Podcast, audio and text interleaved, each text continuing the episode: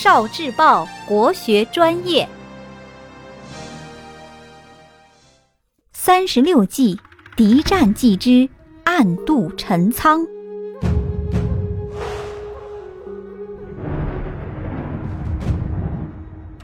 三十六计的第二部分是敌战计，包括无中生有、暗度陈仓、隔岸观火、笑里藏刀、李代桃僵。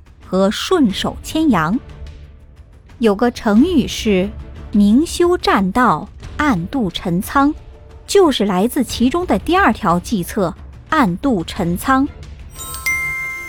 秦朝末年，刘邦带领军队驻扎在巴蜀，他想回到关中和项羽争天下。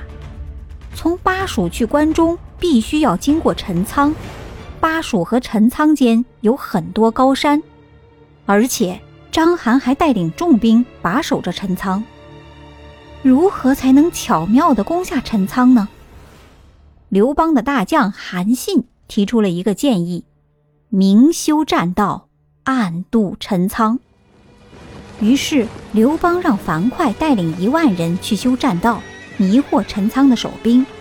暗地里，刘邦的精兵强将通过山间小路，像从天而降一般偷袭了陈仓。轻轻松松就取得了胜利，就这样，刘邦顺利的到达了关中，站稳了脚跟，从此拉开了他开创汉王朝的伟大事业。明修栈道，暗度陈仓这个成语，就是说用明显的行动迷惑对方，让人没有防备的策略。